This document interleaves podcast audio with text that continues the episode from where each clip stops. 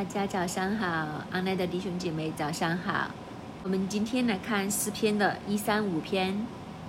诗篇的一三五篇是一个结构很漂亮的诗篇，我常常叫这个结构叫做汉堡包结构。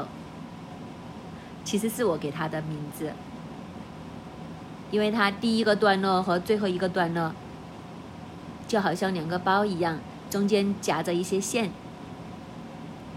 所以这两个包包的部分，就是首尾呼应的非常完美。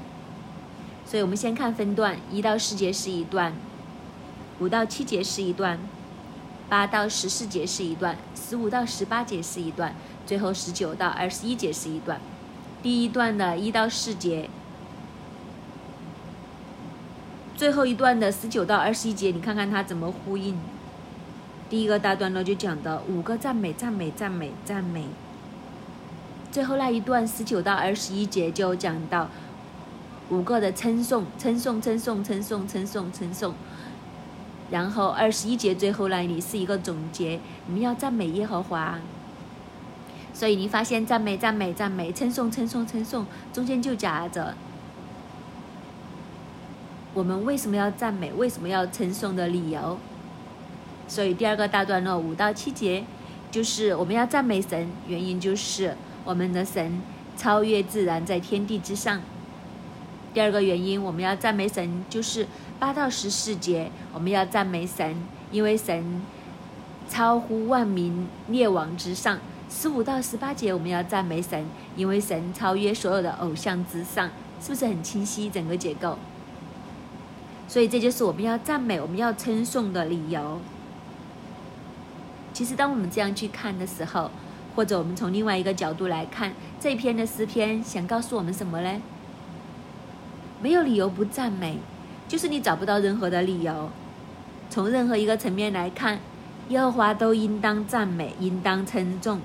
这就是这一篇的诗篇，叫人无可推卸。从也从这个角度，我们可以看见神的真实存在和永和，也是叫人无可推诿的。你从这些的作为里面，你看见神是那位又真又活的神。他不单只是真，而且他是活着。他不单只是活着，他还是加入在我们的生命当中这样的一个神，活在我们当中的神。这就是我们要赞美、我们要称颂的理由。没有什么可以讲的，这就是一定要赞美，这就是诗人要表达的。我们先来看第一大段落。顶上面的这个包包，你们要赞美耶和华，你们要赞美耶和华的名。耶和华的仆人站在耶和华的殿中，站在我们神殿狱院中的，你们要赞美他。你们要赞美耶和华，耶和华本为善，要歌颂他的名，因为这是美好的。所以一开始他就说，你们要赞美耶和华，根本就不需要解释什么，是。英文，呃，直直接连你们都没有都省下来，就是直接就是赞美主，赞美耶和华，其实就是一个感叹句，甚至是一个命令，既是带着情感的一个感叹式的宣告，也是一个命令。这个命令总之就是要赞美神，你们要赞美耶和华的名，不单只是要赞美神，还要赞美他的名，他的名其实就是包括他神整个的 being。神整个的一切，他的个性、他的作为、他的一切都包含在他的名的里面，所以我们要赞美耶和华的名。当然，这个也提醒我们，我们对耶和华的名到底有多认识呢？其实每一个耶和华的名都代表他一个的属性，所以我们要赞美耶和华的名的时候，我们就要认识他的名，他的名代表他的属性。我们越能够赞美他的名，我们就越能认识他。其实神有很多个名，这很多个名就反映他不同的属性。我们数一些比较常见的，你就知道。比如耶和华尼西，神是我们得胜的旌旗，这是神其中的一个名。耶和华切根鲁，他是我们神圣。耶和华拉法是我们医治的神。耶和华沙龙是赐平安的神。一直数下去的时候，其实神有很多很多不同的名，当然这些名就是指他一个的属性。最终，最终我们将它归纳之后，我们就认识整个神是怎样的。他是拯救的神，医治的神，他是与人同在的神，他是供应的神，他是得胜的星期，他是我们的磐石，他是我们的山寨，他是我们的盾牌，他是我们的避难所。你想想，这样数下来的时候，每一个特性，你都可以再深入这些的特性。其实就是神和人互动的时候，人来认识他的一个地方。所以我们越是经历，越是认识他的名的话，我们就是我们经历神越多。当我们越经历神越多的时候，我们就越发的赞美。但是我们信主的生命的路途，有时候就和这个理所当然是相反的。你没有发现，当我们出行的时候，我们每一件事情都感恩，我们很每件事都很开心，如获至宝。从此以后，有神看着我们，觉得这整个世界都非常的美好。然后你经历的每一天，你都感觉得很感恩、赞美。但是当我们信主越久，我们慢慢麻木了，恩典去到一个地步，我们麻木了，我们没有感觉，我们的赞美反而变得越来越少。所以诗篇和我们描述了一个相反的图画。本来就是我们越认识神的名，我们越经历神，我们应该越发的赞美啊。但是我们的麻木和我们的惰性，反而就是让我们经历多了的时候，你反而不懂得赞美。人原来就是这样，这也是我们的一个软弱。好像我们吃东西也是一样，你第一次吃件吃到一件很好吃的东西的时候，你很开心。如果但是每天都给你吃的话，吃到第三天。甚至这些本来是很好的美食，你到第三天你嘴都歪了，说没搞错啊，每天都吃这些，又是这些，恩典也是一样。其实神一样每天都给我们恩典，给我们恩典，但是去到一个地步，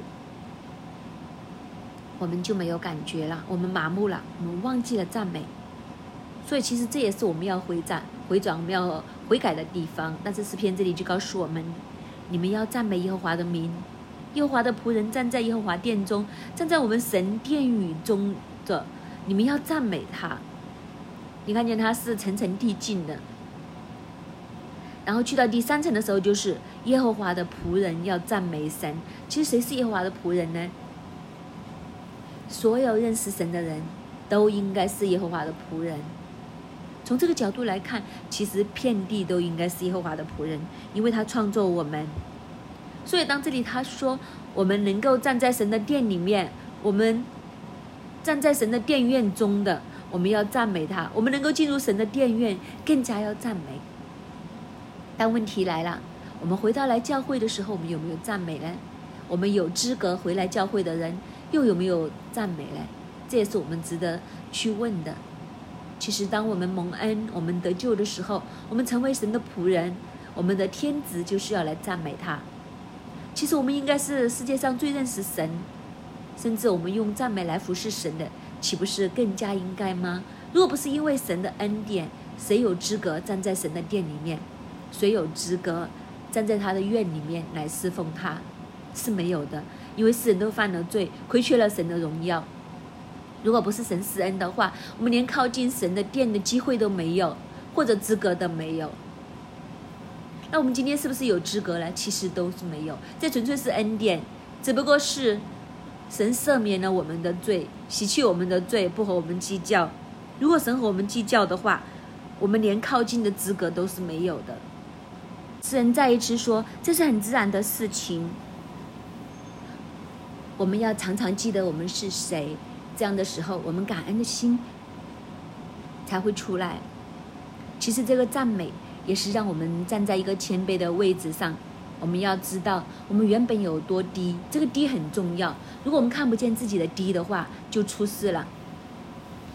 通常就是狂心在跌倒之前，骄傲在败坏之先。你们要赞美耶和华，耶和华本为善。我们要赞美神的原因，是因为他本为善，因为神其实是一位非常好的神。什么都可以不用讲，只是为着神的好，你都应该赞美他。你在街上有人去帮这样来帮助你，有人对你好，你是不是已经满心的欢喜去感谢人？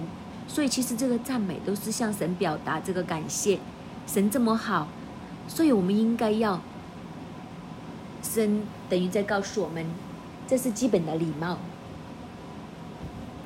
人家给你帮你做一些事情，你都会跟人家说谢谢。那神帮你这么多，又给这么多东西给你，你是不是也应该要感谢神？如果连这样都不感谢神的话，所以他就是说，要歌颂神的名，因为他这是美好的，歌颂神是美好的。当你这样子去赞美神的时候，是很开心的，这个就很特别了。你有没有想过，你这个人开不开心，原来和你有没有赞美神都有关系的哦。我们懂得赞美神的人，是会常常都很开心的哦。其实这是一个祝福，只要我们去赞美他，我们有时候都会搞错。很多没信主或者出信的人，都会有一个感觉：哎，这个神怎么这么有趣，那么喜欢人来夸他的？好像来到你的面前，就说：哎，你怎么还不快赞美我？其实实情是不是这样呢？不是的。我们不赞美神的荣耀会不会少？不，绝对不会。我们不赞美，连石头都会呼叫，所以他根本就不欠缺我们的赞美。还有我们的赞美有多好听呢？你说我们的敬拜有多好听呢？众天使天君不是不是更好听吗？整个大自然的赞美更和谐、更荣耀、更厉害，所以不少我们一个。所以真的赞美最后是谁得意呢？就是这一节。要歌颂他的名，因为这是美好的。所以，原来当我们赞美神的时候，是我们自己变得很开心，我们自己人我们的人生会变得很美好。原来我们赞美神，最后得意的都是我们自己，这就是很特别。神就说：“你赞我嘞，你就会变得很开心。你，你懂得感恩。”其实一点也不是好大喜功，喜欢人呃赞美，因为我们都会这样子教导我们的儿女。我们教导我们的儿女是什么呢？要有一颗感恩的心。如果我们的孩子有一颗感恩的心，他懂得欣赏，他懂得感谢父母为他所做的一切。你说这个小朋友的人生是不是很不一样？那究竟做爸爸的，你不？你不夸我的话，我会少了几块吗？也不会的呀。我们的孩子懂得这样去赞美他的父母的话，得意的真的是他们自己。我们这样去教导我们的孩子，是不是因为我们很缺少人的称赞，要我们的儿女来赞美我们？绝对不是。何况小朋友对我们的赞美不会加添我们什么，但是当他能有这样一个感恩的心，你就知道这个孩子的成长。他的一生都是一个快乐的小朋友，他的一生就会很不一样，这就是那个原因。所以其实他是我们的天赋爸爸，一点都没错。他真的就好像我们教导孩子一样，他将同样的教道理教导我们。但是人也很有趣，教导孩子我们懂，但是教自己嘞，又另外一回事。我们将所有的好东西都教导给我们的孩子，但是偏偏那些东西。就不是我们自己，应该说很有趣。当我们是小朋友的时候，我们不受这一套；当我们做人家父母的时候，我们很想将这一套给我们的自己的孩子。为什么呢？因为当你成长之后，你会发现原来这些东西是好的。但是人就是这样，迟迟钝钝，后知后觉。所以我们的天赋也是这样来教导我们，将好的东西给我们。问题就是，我们要。真的要收起我们的顶撞和背力，我们要好像小朋友一样回归。为什么天父这么喜欢小孩子嘞？耶稣就说要进天国的，要恢复像小孩子的一样使，就是这样。你要受教，你要听天父的话，将这些美好的东西放在我们的生命里面，我们去赞美神，然后我们的人生就是一个快乐的人生。我们要赞美神的原因是什么呢？五到七节。第一段的原因，原来我知道耶和华伟大，也知道我们的主超乎万神之上。耶和华在天上，在地下，在海中，在一切的深处，都随自己的旨意而行。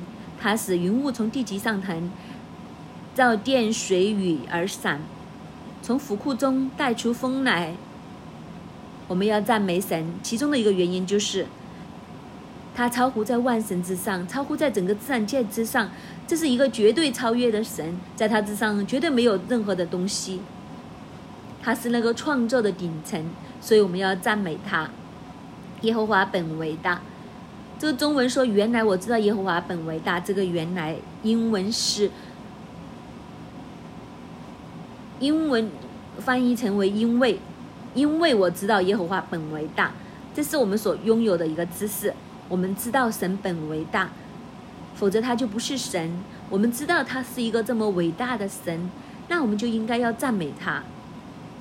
我们也知道我们的主超乎万神之上，他不单只是大，而且是超乎万神之上的大，就是在他之上再也没有其他，他就是那个最大的。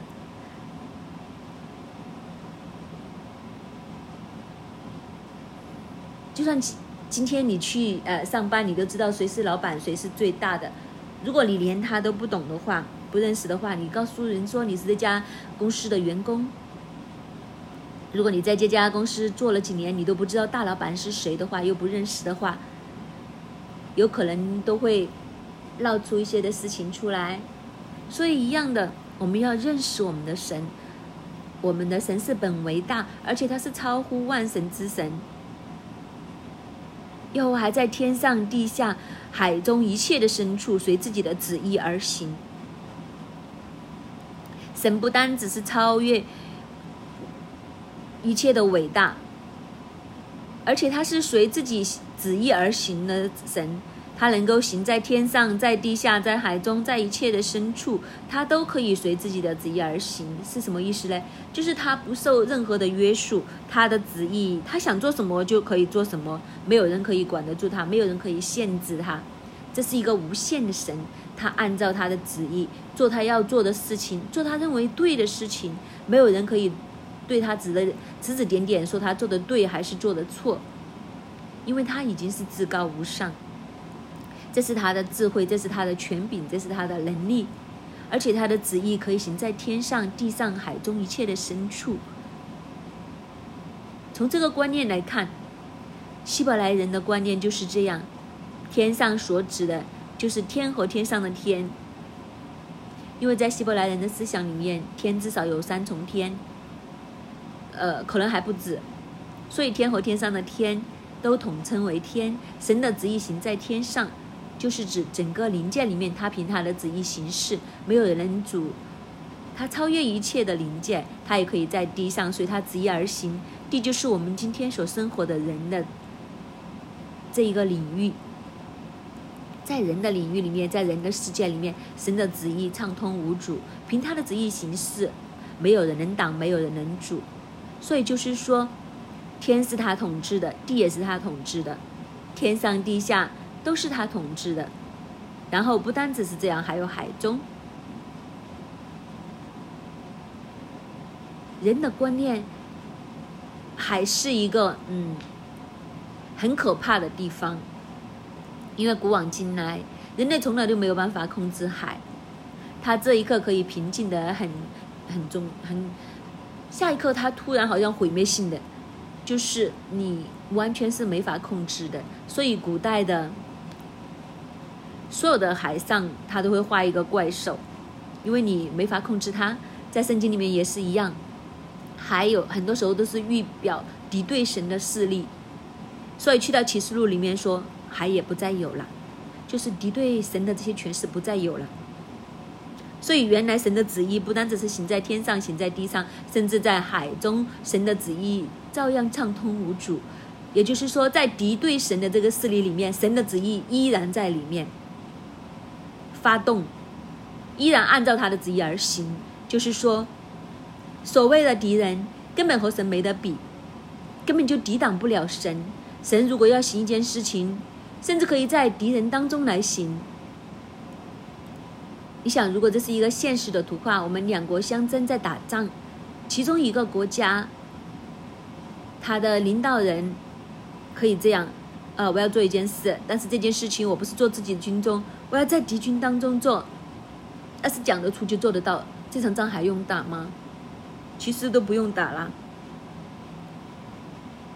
原来敌人的阵营当中，他的旨意都可以通行无阻，那还哪里还有的玩呢？所以我们会发现，我们的神是这样的。他是在海中，还是一切的深处里面，都可以随自己的旨意而行。深处就更加了。深处所指的，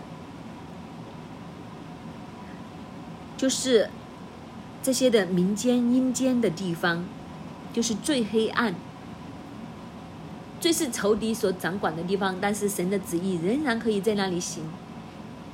所以你想想，那是多么的无敌。我们从新约的角度，从旧约的角度，我们来看主耶稣，我们就知道，没错，他是被钉在十字架上，因为他要担负全人类的罪罪。然后他落到阴间，我常常会想，这是一个图画是怎样？就是耶稣在十字架上面断气了，他一样要下到阴间。那到他阴间的时候，我想，呃，撒旦可能开心了一两天，或者是一两秒。总之，耶稣下去的时候，撒旦可以很开心。终于你落在我的手上，你现在来到我的地盘了，你来到我的手上了。我看你可以怎样？但是他万万没估到，没有猜不到。你看他已经下到我的手中了，我会好本想着要好好折磨你一番，谁知他打劫了地狱。你想想，耶稣一复活的时候，撒旦，撒旦就完全，但就只有白瞪眼睛了，因为耶稣下去，天上地下的钥匙他都拿走了。所以神的旨意，行在天上，行在地下，行在海中，甚至是连深处都是神的旨意，无人能挡，无人能挡。而且他使云雾从地极上腾，要照电随雨而散。从府库中带出风来，你看见整个自然界最有威力的东西，最微小的、最伟大的、最温顺的、最强力的，全部都在神的手中。云雾就是很轻飘飘、很温柔的。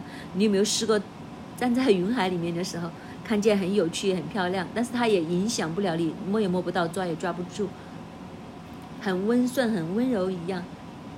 但是闪电就很厉害啦，暴雨也很厉害啦，也都是神将风从府库里面带出来。什么叫从府库里面带出来？就是风是他掌握的，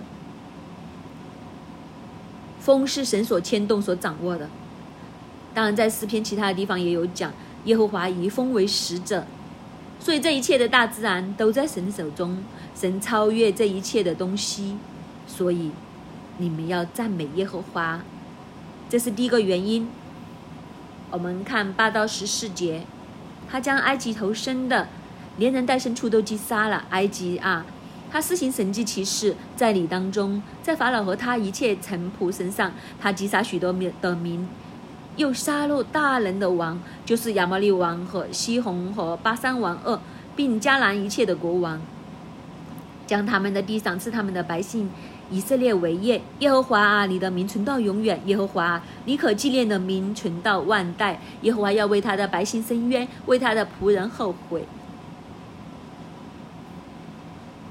所以，除了神超越一切大自然，神的旨意畅通无阻，我们要赞美他之外，还有就是神在埃及所行的事情，他在埃及所行的神迹启示，我们应该要赞美。所以以色列人来讲，除了因为神是天地之上，他的旨意畅通无阻，我们要赞美他之外，去到我们自己的自身，神也在埃及那里将以色列人拯救出来，他击杀埃及人的头生的，在埃及大行神迹奇事，施行十灾。只看这一件事，我们都应该要赞美神。不单止这样，神不单只胜过埃及，神也胜过许许多多的民，也胜过许许多多大人的王，杀戮这些的王。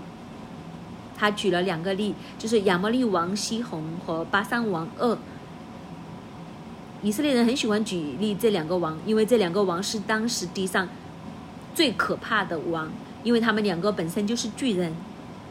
相传他们的身高都是三米，甚至超过三米多的这样的巨人，他睡的一张床都要用铁来做，因为普通的床承受不了他的体重，可能他一转身，啪就断了一只脚一样，那怎么睡？所以睡都要用铁床。这两个王，就是当时世上的巨人中的巨人，还要是王，就是巨人的首领。所以这么强大，这么厉害，没有人敢挑战他们。但是这两个王都被神击杀。埃及也是最强大的国，最强大的国，最强大的王，在神的面前，都完全的没有办法可以抵抗。但是这些最强大的国、最强大的王，对以色列人来讲，其实都是奴役他们和抵挡他们的。但是他们都被神来摆平，神摆平他们，不单止神摆平他们之后，还要将他们的地赏赐给以色列为业，这就不同了。如果你就是呃，举个例子，我很有本事。我在香港的股票市场里面赚的满盆满罐，就是关你什么事？你最多就说哇，股神阿丁努啊，是不是已经很仰慕啦？但是都和你没有什么多大的关系呀。但是如果我告诉你，我在这个股票市场所赚的所有的东西全部都给你，那有没有分别啊？是不是很大分别？那就不是一个传说那么简单，不是一个遥远的人物这么简单。就是他所有的一切东西都是要给你，那是不是很不一样？那你的心是多么的开心？所以为什么我要赞美？就是这个原因。所以当神胜过这些埃及、胜过这些巨人之王的时候，其实是要将他们的地赏赐给以色列为业。哇，这个就不同了。所以耶和华你的名存到永远，耶和华你的名可纪念的名存到万代。耶和华要为他的百姓伸冤，为他的仆人后悔。这个这么至高无上的神，生个埃及，生个巨人的神，要为他的百姓伸冤。为什么要为他的百姓伸冤呢？因为他们在埃及，他们是被奴役的，他们呼喊神，所以神来拯救，将他们带出去。其实就是一个深渊。为他的仆人后悔，后悔这个字，英文翻译的好一点就是怜悯，他怜悯他的百姓。看见我们在地上的苦，流离飘荡，没有自己的地方。从这个角度来看的话，其实天父爸爸看见以色列人流离飘荡。没有自己的产业，用今天香港人的讲法，我们就很有感觉，就是天上的爸爸看见我们，哎呀，你为什么不买房子啊？买不起房子啊？啊，让我来。以色列人其实就是这样，他们没有自己的产业，他们是奴隶在埃及里面，神将他们带出来，不单只将他们带出来，还要将牛奶与蜜之地赏赐给他们，那就是上帝帮你买房子啊，将以色列人带进去。那你是不是应该要赞美呢？你说你是不是应该要称颂呢？这就是原因。另外一段十五到十八节，外邦的偶像是金的、银的，是人手所造的，有口不却不能说，有眼却不能看，有耳却不能听，口中也没有气息。造他的要和他一样，凡靠他的也要如此。神超越一切的偶像，外邦人的偶像。就算怎么华丽，怎么样厉害都好，就是用金也好，用银也好，金银很值钱。就算你用金做，用银做，用什么来做都好，但是问题就是，它始终是人手所做的。人能够造出来的东西，又怎能够高得过人呢？我创造你，你怎么能在我之上？我创造你，其实下一句是什么呢？如果有那件事情是你造出来的，那个东西是你创造的，那就是我可以创造你，我也可以毁灭你，我可以重新再来过。所以你是我所创造的，你有什么资格和我指指点点、指东指西？但是人也很有趣，人会造一个偶像出来，其实你造的可以他出来，你就是在他之上，但是你又跑去抱他来拜他，这是什么道理呢？这也是很奇怪的。而且这些偶像是怎样的？人所造出来的偶像，有口不能言，有眼不能看，有耳不能听，口中也没有气息，是死的。其实这一切的形容都是说这些偶像是死的，神是活的，所以你们要称颂耶和华。你靠这些死的东西，你不就和他一样都是死的，迟早都是死的。所以这个就是原因，我们的神胜过一切的偶像，胜过一切人手所造的，所以我们应该要赞美。我们就来到最后一段十九到二十一节。我说那个汉堡包的底的那一点，以色列家，你们要称颂耶和华；亚伦家，你们要称颂耶和华；利未家，你们要称颂耶和华；你们敬畏耶和华的，要称颂耶和华。住在耶路撒冷的耶和华，该从西安受称颂。你们要赞美耶和华，中文就将它呃翻译成为称颂。第一个大段落就是赞美，赞美，赞美。这里就是称颂，称颂，称颂，称颂，称颂，称颂就是呃祝福。其实神祝福我们，我原来我们也可以祝福神。这就是以色列人的观念，所以神赐福给我们，我们都祝福神。这个祝祝福。中文就称颂为称颂，那我们怎么来祝福神呢？就是传扬他，就是赞美他，敬拜他。原来敬拜是祝福神，当我们敬拜的时候，神是会感觉到开心。当然，这个开心就好像我们之前所讲的，其实就是做父母的看见做儿女的有感恩的心，我们就很开心。当然，这个感恩最后得益的就是自己。所以以色列家，你们要称颂耶和华；亚伦家，你们要称颂耶和华；利未家，你们要称颂耶和华。其实就是以色列的全家。当然，亚伦家所代表的就是大祭司，利未家所代表的就是祭司和利未人。所以，其实无论是以色列人呐，无论是服侍神的人呐，我们都应该来祝福神，称颂我们的神。凡是敬畏耶和华的，都应该要这样来称颂神。我们都应该来这样赞美神。住在耶路撒冷的耶和华，是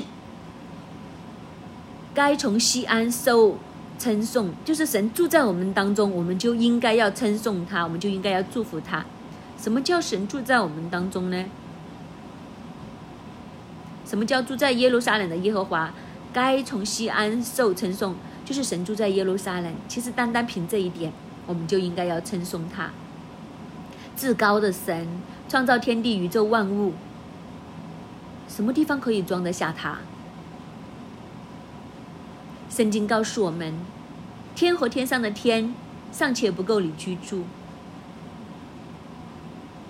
这是大卫献殿的时候想建殿的时候讲的，天和天上的天都不够神居住，何况一个小小的耶路撒冷？其实耶路撒冷真的很小。如果你去过耶路撒冷，你就知道，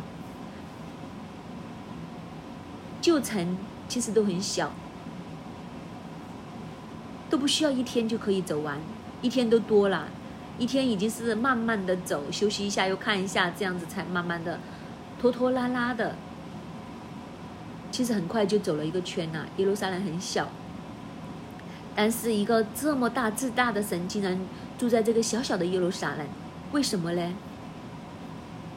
其实这就是神对人的爱，全地都不够他住，他住在一个小小的耶路撒冷，其实就是因为他要住在人的当中，他要将他的祝福给人。如果神不是因为住在耶路撒冷，如果神不是因为住在以色列当中，以色列算什么呢？你这些虫雅各，它不过是一条虫，在万国当中，在万民当中，以色列是最小的。最起初的时候，从亚伯拉罕一个人开始。如果不是神的话，以色列根本在这个世上没有人会认识他。谁能认识他呢？可能以色列的民没有人会认识他，但是因为神住在他们当中，所以他被列国所认识。甚至去到末后的日子，这个西安山要高举过于众岭。其实耶路撒冷。这个山和其他山相比，都没得比的。喜马拉雅山多高？这个小小的耶路撒冷，这个小山有多高呢？其实是很难比的。但是问题就是，它会高于一切，原因是因为神在这里。那你可以这样想象：耶路撒冷那个山头是矮矮的，但是有个无限高的神站在上面。神一下来的时候，喜马拉雅山不就是矮的不能再矮了？因为神已经去到天上，不知道上到哪里了。所以这就是我们要赞美神的原因。所以最后，最后这一句说：“你们要赞美耶和华。”又回到第一个大段落，用“赞美”这个字，就是我们要赞美耶和华。所以你看见整个诗篇非常的工整，前面五个赞美，后面五个称颂，就是五是代表祝福，就是当称颂在赞美当中的时候，一切的祝福会临到我们。这就是我们要起来赞美神的原因，他值得我们赞美，而且赞美与我们有益。从这样的角度，我们就重新来认识。感谢主，我们求主来帮助我们所有的弟兄姐妹，我们都能够常常的感恩，常常的赞美，因为他是配得的。阿门。我们要一生紧紧的跟随你，弟兄姐妹，我们在这个苏醒四十天里面，好不好？这个时候我们闭上眼睛，进入灵里面。神今天要唤醒我们，起来从心里面，我们的灵苏醒过来，赞美他，称颂他。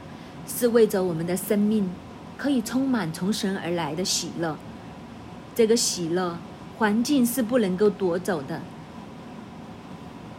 无论世界今天怎么震动，无论你在工作上、在经济里面，或者是家里面，你遇到些什么样的艰难，这个喜乐没有任何东西能够夺去，是我们和神的关系，是我们认定神。定义来赞美他，让我们进入灵的里面。诗篇一三五，圣灵要透过今天的诗篇来帮助你，帮助我。我们的灵要被苏醒过来。你们要赞美耶和华，你们要赞美耶和华的名。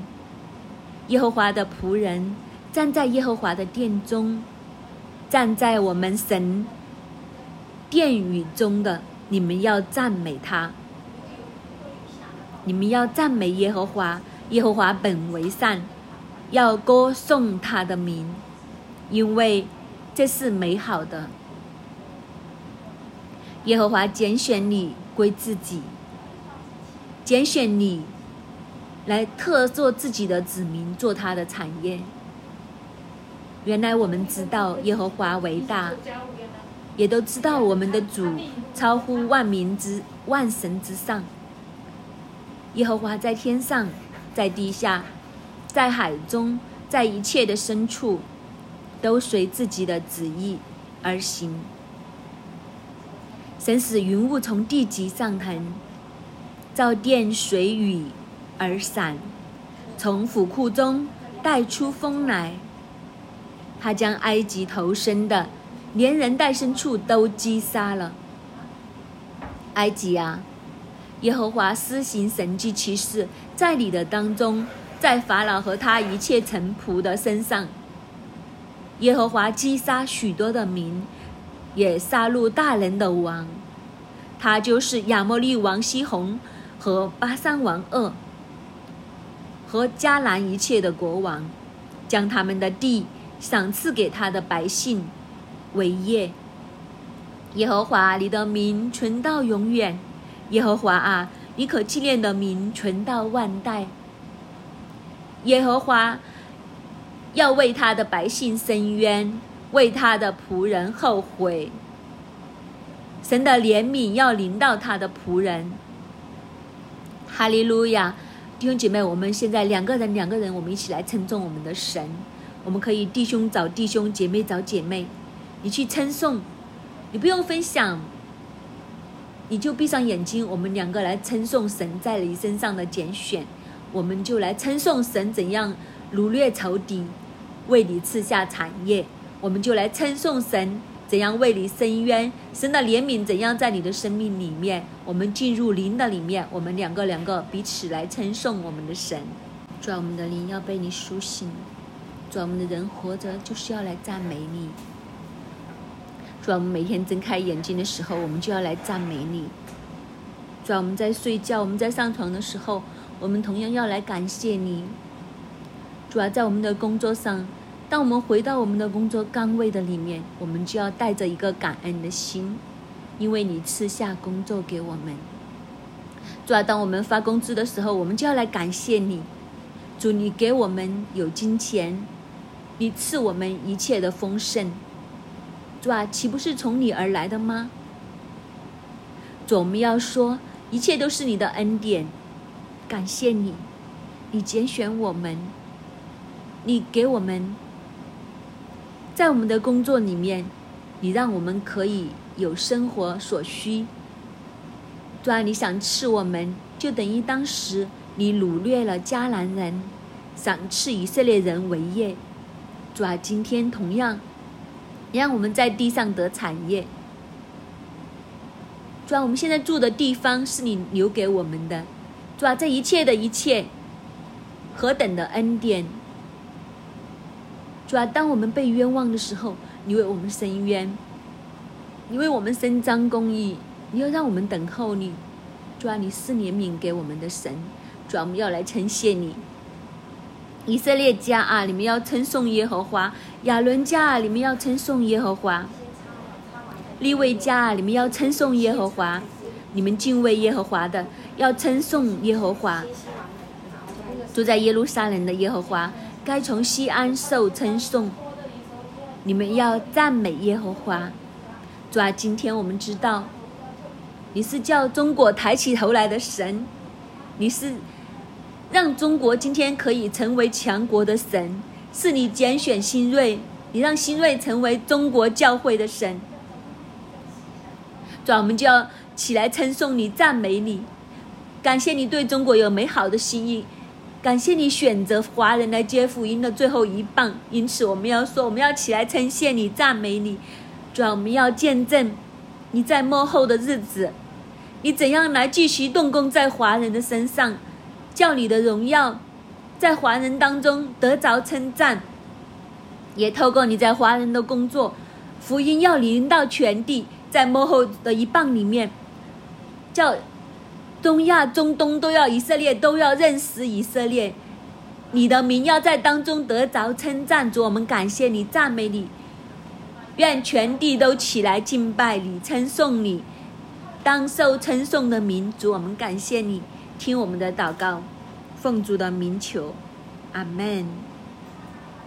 篇一三五，第一二节，你们要赞美耶和华，你们要赞美耶和华的名，耶和华的仆人站在耶和华殿中，站在我们神殿院中的，你们要赞美他。弟兄姐妹，我们今天，我们每一个都是耶和华的仆人。我们都站在耶和华的殿中，都在神的殿院之中，所以理所当然，我们要来赞美他。这个赞美，除了是言语，除了敬拜之外，也都包含让天下的人都认识神，就是传扬神的名。所以，我们今天不但要起来赞美，我们要将神的作为传于万邦，将神的福音传到万民的耳中，好叫世上的人。都能够认识耶和华的名，他是那位拯救的神，他是那位施怜悯的神，他是那位除去人罪孽、使人可以成圣的神。我们要将他的名传于天下，这是我们理所当然要做的。我们一起来祷告，求神将一个这样的感恩、知足、赞美的心放在我们的里面，也让我们常常纪念，常常起来传扬福音，主啊，好叫列国。万民都能够认识神，主，我们求你帮助我们，主啊，你除去我们肉体上面一切的软弱，主啊，你帮助我们，让我们有一个感恩赞美的心，也让我们能够起来传扬你的作为，传扬你的福音，主啊，在我们所到之地都叫你的名得着荣耀，都叫你的名被高举，主啊，你来兼顾我们的心，主啊，你将一个传福音的热忱都放在我们的里面，主啊，让我们能够。真真正正的来懂得怎样去赞美、宣扬你的作为，主我们感谢你，听我们的祷告，奉耶稣基督的名，阿门。感谢主，我们今天的晨祷就到这里，愿主祝福大家。